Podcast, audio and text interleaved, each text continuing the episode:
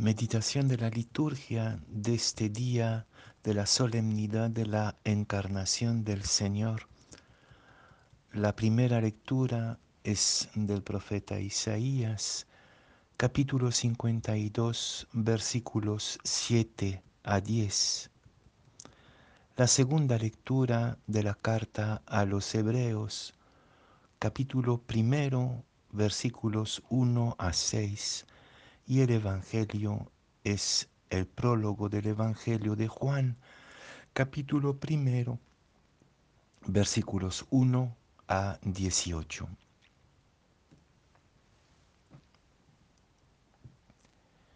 En el principio existía el verbo, y el verbo estaba junto a Dios, y el verbo era Dios. Él estaba en el principio junto a Dios. Por medio de Él se hizo todo, y sin Él no se hizo nada de cuanto se ha hecho. En Él estaba la vida, y la vida era la luz de los humanos. Y la luz brilla en la tiniebla, y la tiniebla no la recibió. Surgió un hombre enviado por Dios que se llamaba Juan. Este, tenía como este venía como testigo para dar testimonio a la luz, para que todos creyeran por medio de él. No, no era él la luz, sino el que daba testimonio de la luz. El verbo era la luz verdadera que alumbra a todo ser humano viniendo al mundo. Y el mundo estaba, en el mundo estaba, el mundo se hizo por medio de él y el mundo no lo conoció. Vino a su casa y los suyos no lo recibieron. Pero a cuantos lo recibieron, les dio poder de ser hijos de Dios, a los que creen en su nombre. Estos no han nacido de sangre, ni de deseo de carne, ni de deseo de varón, sino que han nacido de Dios. Y el Verbo se hizo carne y habitó entre nosotros, y hemos contemplado la gloria como del unigénito del Padre, lleno de gracia y de verdad. Juan da testimonio de él y grita diciendo, Este es de quien dije, el que viene detrás de mí se ha puesto delante de mí, porque existía antes que yo. Pues de su plenitud todos hemos recibido gracia tras gracia porque la ley se dio por medio de Moisés, la gracia y la verdad nos ha llegado por medio de Jesucristo. A Dios nadie lo ha visto jamás. Dios unigénito que está en el seno del Padre es quien lo ha dado a conocer.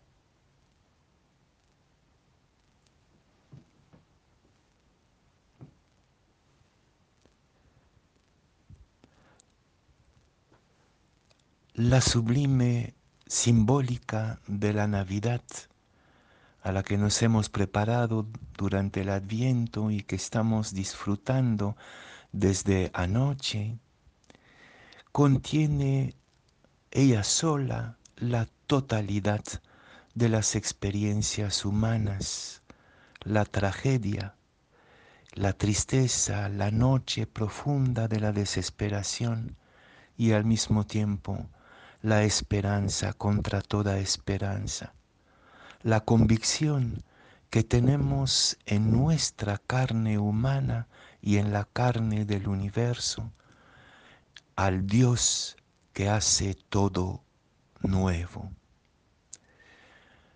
Y en esta simbólica de la totalidad de los sentimientos y experiencias humanas en la encarnación de Dios, también Dios nos hace un piropo, nos está regalándonos a nosotros mismos en este pequeño marginal en el que están presentes todos los sufrientes y pequeños del mundo entero. Anoche la liturgia insistía en un primer aspecto del misterio de la encarnación, que lo podríamos llamar el cambio. Las lecturas ayer nos hacían recorrer y contemplar todos los cambios que necesitamos realizar con nuestro Dios y el cambio radical de la venida de Jesús en el mundo. ¿Y quién no siente en este momento de, de humana la necesidad y la urgencia de un cambio radical? Pero en la plenitud de la luz del día de Navidad, ya no en la noche, sino en la plenitud del día de Navidad, lo que la liturgia de hoy subraya de manera muy fuerte es la necesidad de un nuevo comienzo.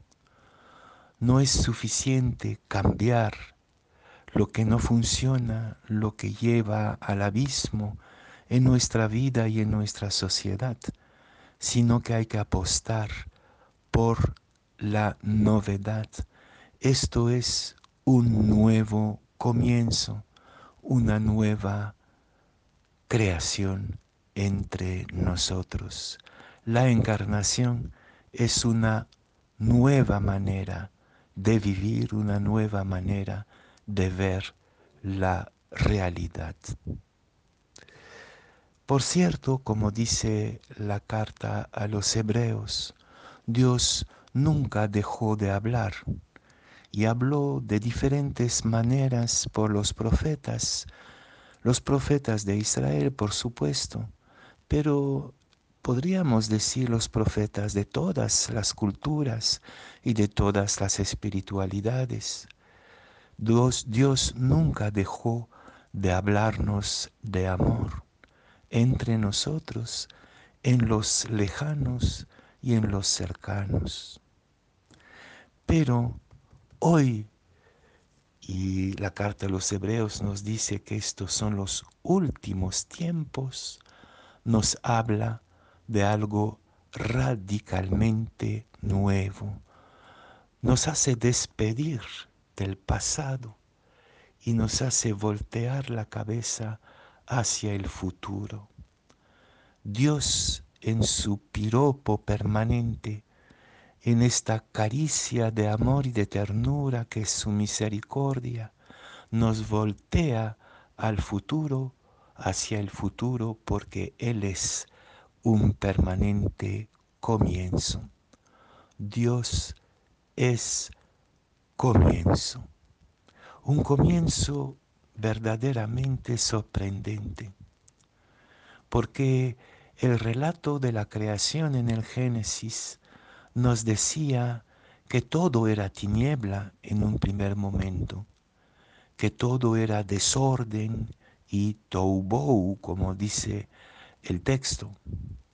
Y cuando miramos el caos, el desastre de nuestro mundo, que sea los desastres ecológicos, los desastres éticos, humanos, la injusticia, la miseria creciente, ¿Cómo no pensar que nuestra matriz haya sido la tiniebla?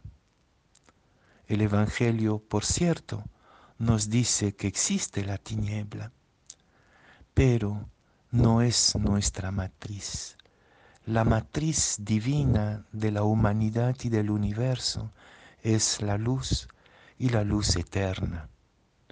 En el comienzo estaba la vida que es la luz y no la tiniebla.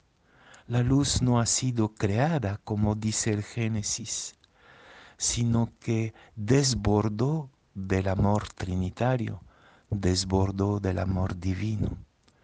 Y esta luz misteriosamente tiene que atravesar la tiniebla de la historia, la tiniebla de nuestro misterio de mal y de oscuridad. Pero la tiniebla, aunque no acoja la luz, no la puede detener. Y ahí está el comienzo absoluto de la encarnación. Entonces, con este misterio de la encarnación, que recoge todas nuestras tragedias, pero al mismo tiempo todas nuestras energías divinas, es el tiempo de empezar, de empezar ya no de esperar que Dios empiece. La verdad que la encarnación es irrisoria y muy decepcionante de cara a nuestro imaginario de un Dios con vareta mágica, con varita mágica. No es un Dios que va a solucionar nuestros problemas de tinieblas sino que es el Dios luz en nosotros y entre nosotros. Solo se trata de acogerlo como el comienzo absoluto de la luz en nosotros y entre nosotros. El ayer ya terminó, lo antiguo se concluyó, nuestra ilusión de estar envueltos en tiniebla y de necesitar una luz desde afuera ya terminó. Hoy comienza el tiempo de la luz. Es el momento de acogernos a nosotros mismos como esta luz divina de vida que se transmite irresistiblemente que seamos discípulos y discípulas de la luz, luz encarnada en medio de la historia, comunidades que siempre empiezan Dios entre los humanos.